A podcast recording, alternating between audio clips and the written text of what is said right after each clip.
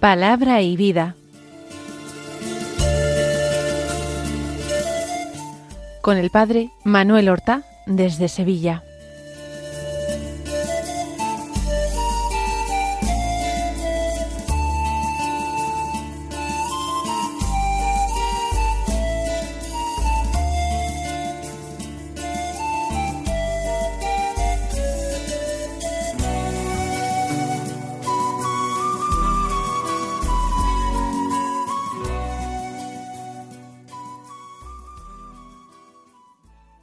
En el nombre del Padre y del Hijo y del Espíritu Santo. Amén.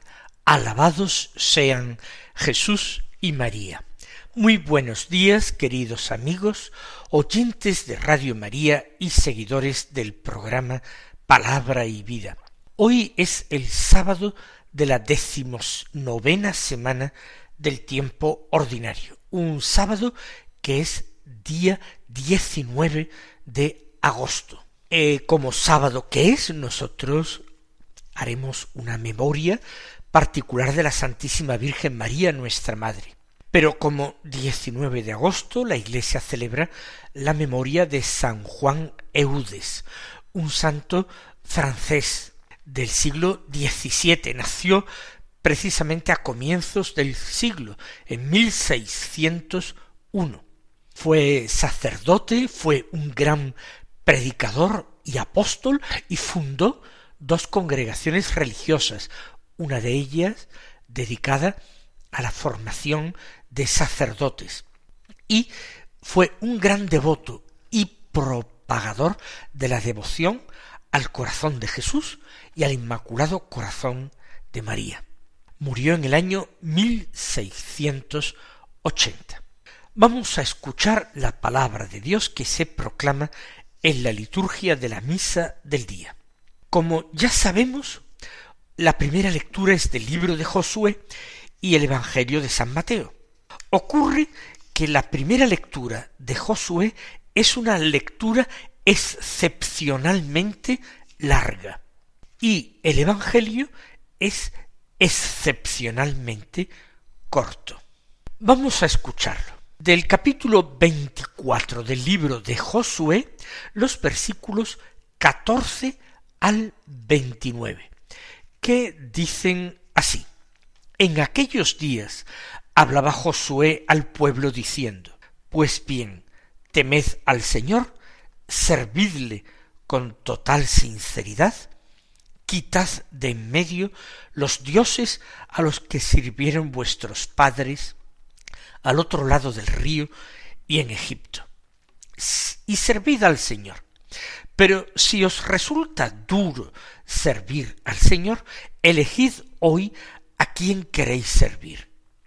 Si a los dioses a los que sirvieron vuestros padres al otro lado del río, o a los dioses de los amorreos, en cuyo país habitáis. Que yo y mi casa serviremos al Señor.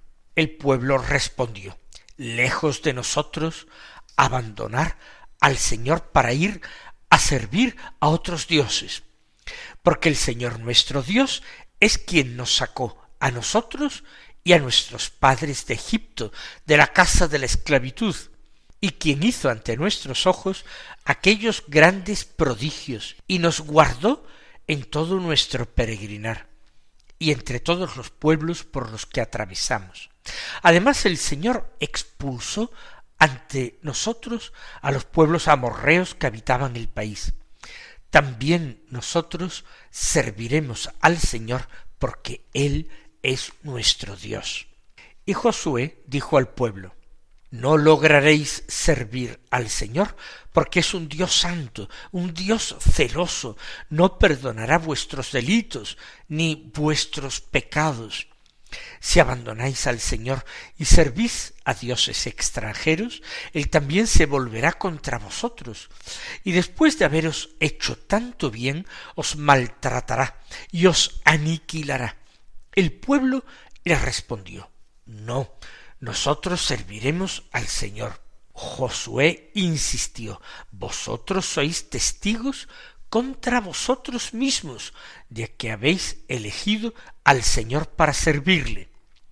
Respondieron, testigos somos. Entonces, quitad de en medio los dioses extranjeros que conserváis, e inclinad vuestro corazón hacia el Señor Dios de Israel.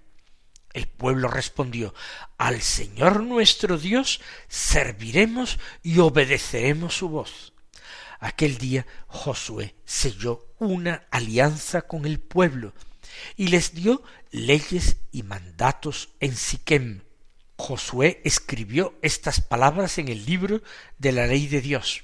Cogió una gran piedra y la erigió allí bajo la encina que hay en el santuario del Señor y dijo Josué a todo el pueblo, Mirad, esta piedra será testigo contra vosotros, porque ha oído todas las palabras que el Señor nos ha dicho. Ella será testigo contra vosotros, para que no podáis renegar de vuestro Dios.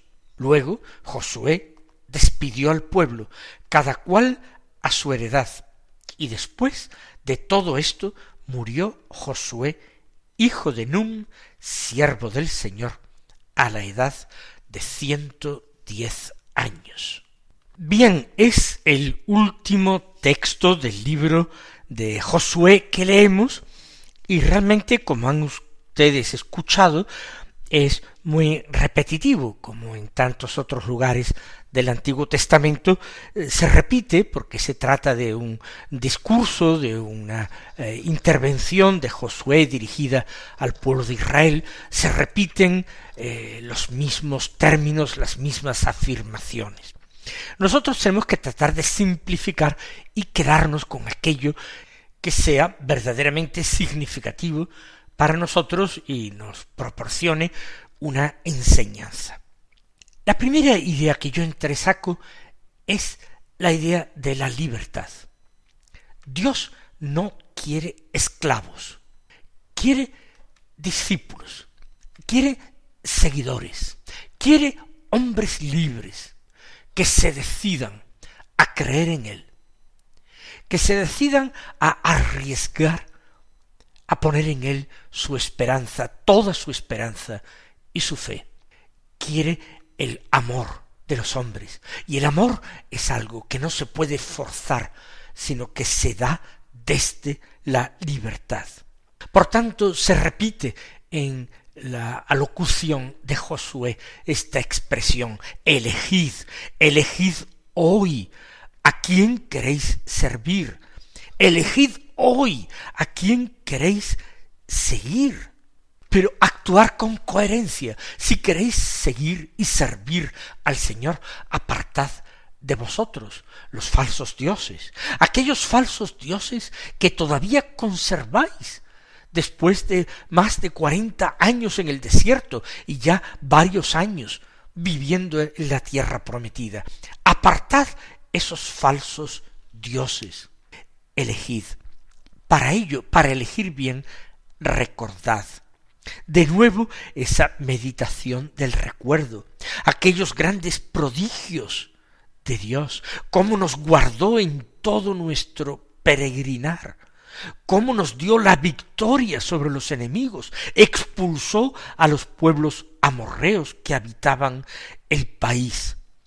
Libertad. Jesús dirá en el Evangelio, no en el de hoy, quiero decir, en los santos Evangelios. El que quiera servirme, que me siga, y donde esté yo allí también estará mi servidor. El que quiera servirme. Y en otro lugar dirá, el que quiera ser mi, mi discípulo, que cargue con su cruz y me siga.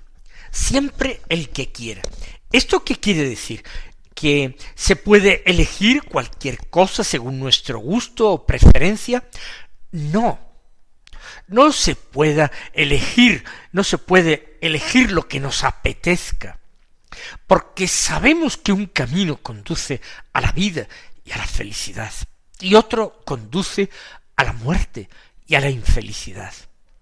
Por tanto, debemos elegir bien, a eso exhorta Josué, haciendo un llamamiento a la sensatez y a la memoria de los israelitas. Pero luego Josué eh, dice eh, que, que lo piensen bien. ¿Por qué? Porque va a ser difícil servir al Dios de Israel, porque es un Dios celoso, porque es duro seguir su camino. Y dice palabras terribles que tienen necesidad de ser matizadas.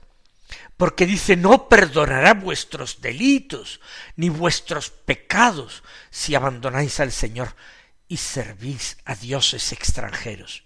Ojo, en toda la escritura, desde este mismo libro de Josué, a todos los que siguen, incluidos los libros del Antiguo Testamento, en todos ellos se habla del perdón de los pecados, se habla de la infinita misericordia de Dios, de una misericordia de la que se afirma repetidas veces que es eterna, de un Dios que prolonga su bondad y su compasión sobre los que le siguen y hasta la décima generación. Por tanto, estas palabras tienen que ser matizadas en el sentido de que Dios no perdonará vuestros delitos ni vuestros pecados. Claro que los perdonará. Pero sois vosotros mismos los que os hacéis responsables de vuestra decisión. Y si es verdad que si abandonáis al Señor y servís a dioses extranjeros, Él se volverá contra vosotros. No en el sentido en que afirma Josué, de nuevo, necesidad de matizar, que dice os aniquilará. No. Israel volvió una y otra vez a la idolatría, se volcó en dioses extranjeros.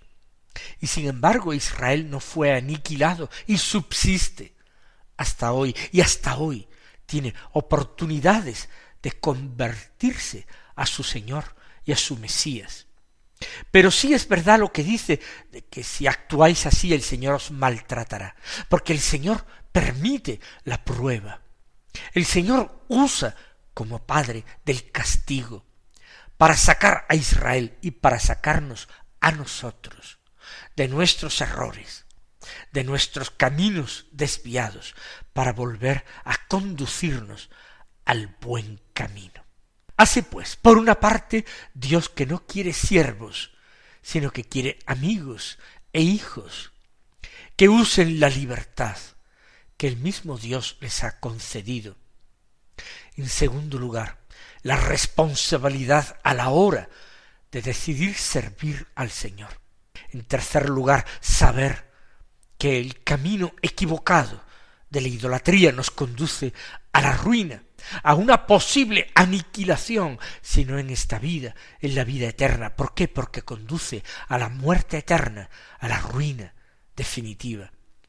La necesidad recordar los beneficios del Señor por nosotros. Nos enseña a aceptar el castigo de Dios, el maltrato, le llama Josué. Pero Dios maltrata, corrige a sus hijos queridos para que puedan volver a encontrar el buen camino. Y con todo esto sigue Josué insistiendo que mirad que sois testigos contra vosotros mismos, vosotros lo aceptáis libremente, vosotros sois testigos contra vosotros mismos si un día decidís volveros atrás, desviaros del camino. Y la gente que repite y acepta. Testigos somos, testigos contra nosotros mismos. Entonces, ya con claridad, quitad de entre vosotros los falsos dioses, los dioses de los pueblos extranjeros, apartadlos de vosotros, no toleréis la idolatría. Y termina todo con una gran ceremonia de compromiso. Se renueva la alianza que ya había establecido, eh, contraído el pueblo, eh, gobernado y dirigido entonces por Moisés con Dios, como la otra parte, al pie del Sinaí. Aquí la alianza se establece en Siquem. Por una parte, Josué da todavía nuevas normas e instrucciones para el pueblo de parte de Dios.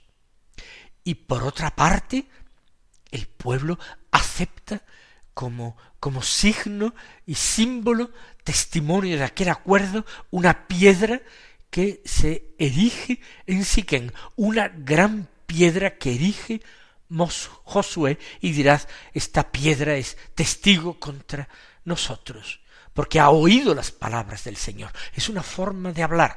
La alianza requiere un recordatorio, requiere un memorial. La alianza nueva y eterna, establecida en la sangre de Cristo, tiene también su memorial, su recordatorio eterno. ¿Dónde está? ¿Cuál es? Es la Eucaristía. Pues bien, la alianza de Siquén tuvo aquella piedra que se erigió en lo que luego será el santuario de Siquén. No sabemos históricamente el origen de aquella piedra fue eh, Josué, pero el pueblo en Siquem veneró durante siglos aquella piedra de la que se decía que había escuchado aquellas palabras de compromiso entre el pueblo y Dios. No una nueva alianza, sino un recuerdo de la antigua alianza.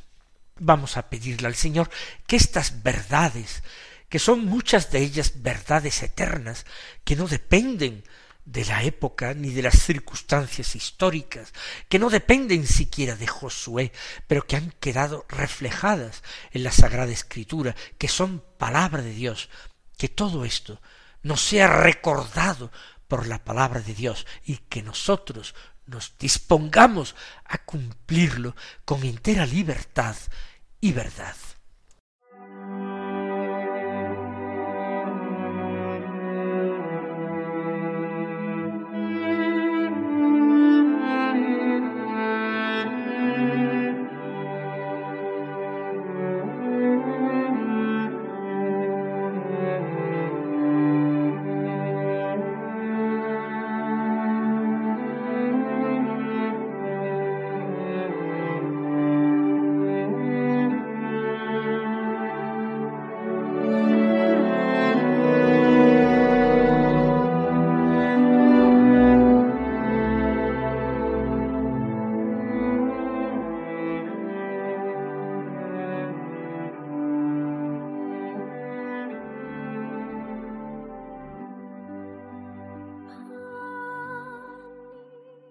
Si la primera lectura fue un texto muy largo, aunque la enseñanza era repetitiva como corresponde a un recordatorio, sin embargo el Evangelio es muy corto, tan solo tres versículos. Del Evangelio según San Mateo capítulo 19 versículos 13, 14 y 15, que dicen así. En aquel tiempo le presentaron unos niños a Jesús para que les impusiera las manos y orase. Pero los discípulos los regañaban. Jesús dijo, Dejadlos, no impidáis a los niños acercarse a mí. De los que son como ellos es el reino de los cielos. Les impuso las manos y se marchó de allí. Como ven, ha sido un texto muy corto el del Evangelio de hoy, pero es rico en enseñanzas, tiene una densidad espiritual muy grande. Vamos a decir algunas palabras. En primer lugar, el hecho que se describe. Le presentaron unos niños a Jesús para que les impusiera las manos y orase. En aquella cultura hace ya cuatro mil años, como en la nuestra, es normal pedir la oración, la bendición, la consagración de los que son pequeños, de los que están casi comenzando a vivir. Todos tenemos experiencia de la dureza, de la complejidad, de la dificultad de la vida. Y para los que la comienzan, pues se pide una ayuda espiritual sobrenatural, se pide la bendición, se pide la oración. Y a Jesús, que es un hombre santo, se le pide particularmente esta bendición. Le pidieron que impusiera las manos. Imponer las manos es un gesto de bendición y eso es lo que se está pidiendo a Jesús. Y se le pide también que ore por aquellos niños. En el Evangelio de San Mateo no se dice más, en otro evangelista sinóptico se dice que fueron las madres de los niños quienes pidieron al Señor esto. Reacción de los discípulos, de los que siguen a Jesús, de los que son testigos de sus palabras y obras, testigos de primera fila. Los regañaban. ¿A quiénes? A quienes presentaban aquellos niños a Jesús. Ellos deberían ser quienes conocieran mejor a Jesús, porque lo siguen siempre y porque escuchan perfectamente sus palabras y contemplan sus obras. Sin embargo, no entienden al Señor. Por eso piensan que perder el tiempo con niños no tendría que ser propio de Jesús, es desperdiciar ese tiempo que debería consagrarse a cosas más importantes, a enseñanzas sobre el reino, a la realización de milagros, de signos, no a bendecir a niños y a rezar por niños. De hecho, en Israel, y en esto se diferencia profundamente nuestra época de aquella, eh, los hijos no eran tan sobreprotegidos como lo son entre nosotros, sobreprotegidos cuando no claramente mimados. Hoy nos aprecia tanto a los niños y la prueba es que hace pocos días nos enteramos de la terrible noticia de una todavía mayor y nueva caída de la natalidad en España. No sé hasta dónde vamos a llegar, pero en aquel tiempo no, pero los niños no eran tan sobreprotegidos. Y entonces, ante esa consideración, perder el tiempo con los niños parecía algo impropio de un maestro famoso y santo como Jesús. Pero Jesús regaña a quienes regañan, los discípulos a las gentes, a las madres de los niños, y Jesús a los discípulos. Dejadlos, no impidáis a los niños acercarse a mí. ¿Por qué? Porque de los que son como ellos es el reino de los cielos. Jesús ama a los niños, no por el hecho de ser niños, sino porque son las mejores imágenes del perfecto ciudadano del reino, que es el pequeño, que es el humilde, que es el sencillo, que es el pobre, que es el desprovisto de poder, que es el que no cuenta a los ojos del mundo.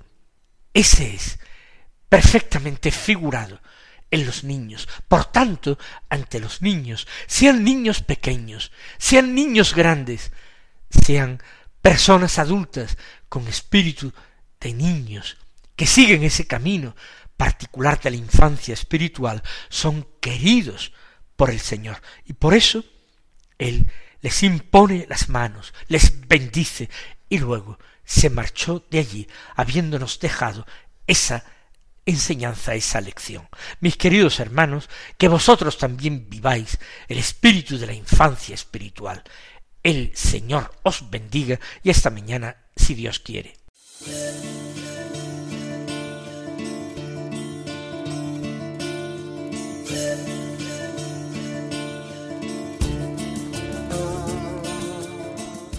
Han escuchado en Radio María Palabra y Vida